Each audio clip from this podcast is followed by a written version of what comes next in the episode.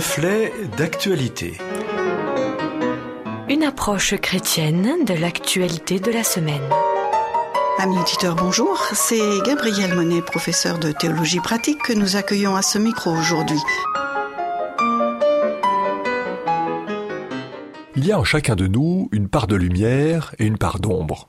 Oui, nous sommes parfois des êtres paradoxaux, désirant tout et son contraire, adhérant à des idées pas toujours compatibles, et dont les comportements ne sont pas toujours aussi cohérents qu'on le souhaiterait. Personne n'est à l'abri de ses propres contradictions. Ceci étant, l'idéal reste évidemment de tendre vers une harmonie de pensée, de paroles et d'actions. Ainsi par exemple, qui d'entre nous se déclare ouvertement raciste? Personne, ou presque, heureusement. Pourtant, en toute honnêteté, qui d'entre nous n'a pas, une fois ou l'autre, été surpris par des sentiments partagés envers quelqu'un de différent? C'est probablement ce qu'ont dû ressentir ce groupe de manifestants mardi 2 juin, alors qu'ils participaient à un rassemblement contre le racisme et les violences policières, et qui pourtant ont insulté un policier noir, qui a réussi à demeurer impassible alors qu'il était traité de vendu. Quel paradoxe de défendre le Black Lives Matter en s'en prenant à un noir parce qu'il est policier. Quelle pertinence de prôner le respect pour tous, en commençant par des groupes ethniques spécifiques, comme les Noirs et les Arabes, effectivement trop souvent stigmatisés, mais en dénigrant simultanément un autre segment de la population, comme les policiers. Si on désire vraiment le respect, alors ne faut-il pas l'appliquer à tous? En fait, cela met en exergue la difficulté de l'altérité, le défi d'accepter celui ou celle qui est différent que ce soit du fait de sa nationalité, de sa couleur de peau, de sa religion, de sa fonction, de sa manière de voir. Au-delà même des aspects géographiques ou ethnoculturels, le statut d'étranger est une réalité psychologique et existentielle. Non seulement l'autre demeure toujours d'une certaine manière un étranger, mais nous sommes même parfois étrangers à nous-mêmes, comme certains auteurs l'ont bien compris.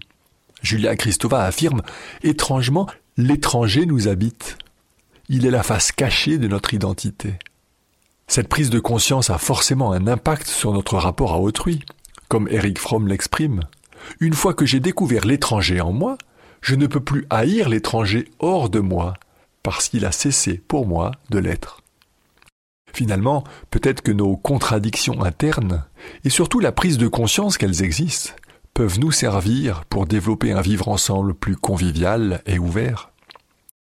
S'il est un dirigeant qui est champion en termes de contradictions et de paradoxes, c'est bien Donald Trump. En a-t-il conscience ou pas? En tout cas, cela ne semble pas le déranger, mais avec des résultats en termes de relations qui ne favorisent clairement pas l'unité, mais bien les tensions et les oppositions.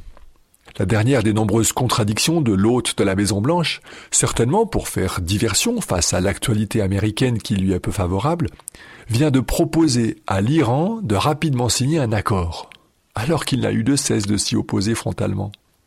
Dès lors qu'il y a un intérêt supérieur, en l'occurrence pour Donald Trump l'espérance de sa réélection, ce n'est souvent plus un problème que de faire ou dire le contraire de ce qui prévalait jadis. Même si on est facilement enclin à se focaliser sur les contradictions d'autrui, elles ne concernent pas seulement quelques individus, mais souvent tout un chacun, et c'est même souvent vrai au niveau des relations entre nations. Ainsi, par exemple, avec la pandémie du coronavirus, il y a eu une prise de conscience de notre dépendance de marchés extérieurs, pour ce qui est des médicaments notamment, mais aussi de nombreux matériels, au premier rang desquels les masques. L'unanimité a été flagrante. Il faut relocaliser. Ainsi, poussé par la pénurie et forcé par les complications de transport, tout a été fait pour mettre en route une production franco-française. Sauf qu'aujourd'hui, la majorité des Français préfèrent acheter des masques jetables fabriqués en Chine et il y a des millions de masques locaux qui ne trouvent pas preneur. Dans le même ordre d'idées, on voudrait limiter les importations. Mais on imagine et on finance des plans de relance à coups de milliards pour développer l'exportation. La vérité d'un jour change rapidement avec le lendemain, ou même nos conceptions théoriques du moment diffèrent allègrement avec nos propres pratiques.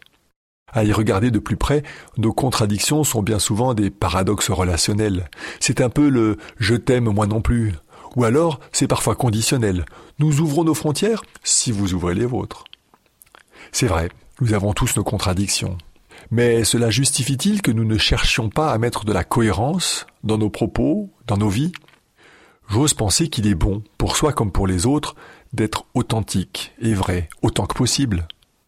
Dans la Bible, Paul affirme Le bien que je veux, je ne le fais pas, et le mal que je ne veux pas, je le fais. Notre nature humaine est ce qu'elle est. Il n'empêche que Jésus nous encourage malgré tout à tendre vers l'effacement de nos contradictions. Il affirme que votre parole soit oui, oui, non, non. En d'autres termes, il nous encourage à être vrais avec nous-mêmes et avec les autres en toutes circonstances.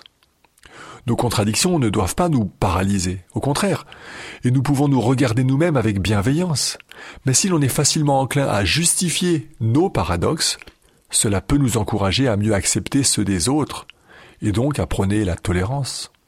Jésus a pris une image parlante, en invitant à mettre à l'épreuve de la réalité nos idéaux, et regarder dans son propre œil la poutre que nous avons, parfois, plutôt que de trop vite dénoncer la paille dans l'œil du voisin. Et si nous ne sommes pas plus durs avec les autres que nous le, sommes avec nous-mêmes, nous appliquons souvent ce qu'on appelle la loi du talion. œil pour œil, dent pour dent. Une stricte justice, se dit-on. Mais à cette euh, réciprocité, Jésus répond par une forme de justice généreuse. Faire à l'autre ce qu'on voudrait qu'il nous fasse, et ne pas se contenter de ce qu'on croit qu'il ne devrait pas nous faire. C'est un renversement de contradiction. Essayer de penser et faire le bien qu'on n'a peut-être pas envie de faire. C'est surtout un changement de regard sur les autres, mais aussi sur soi.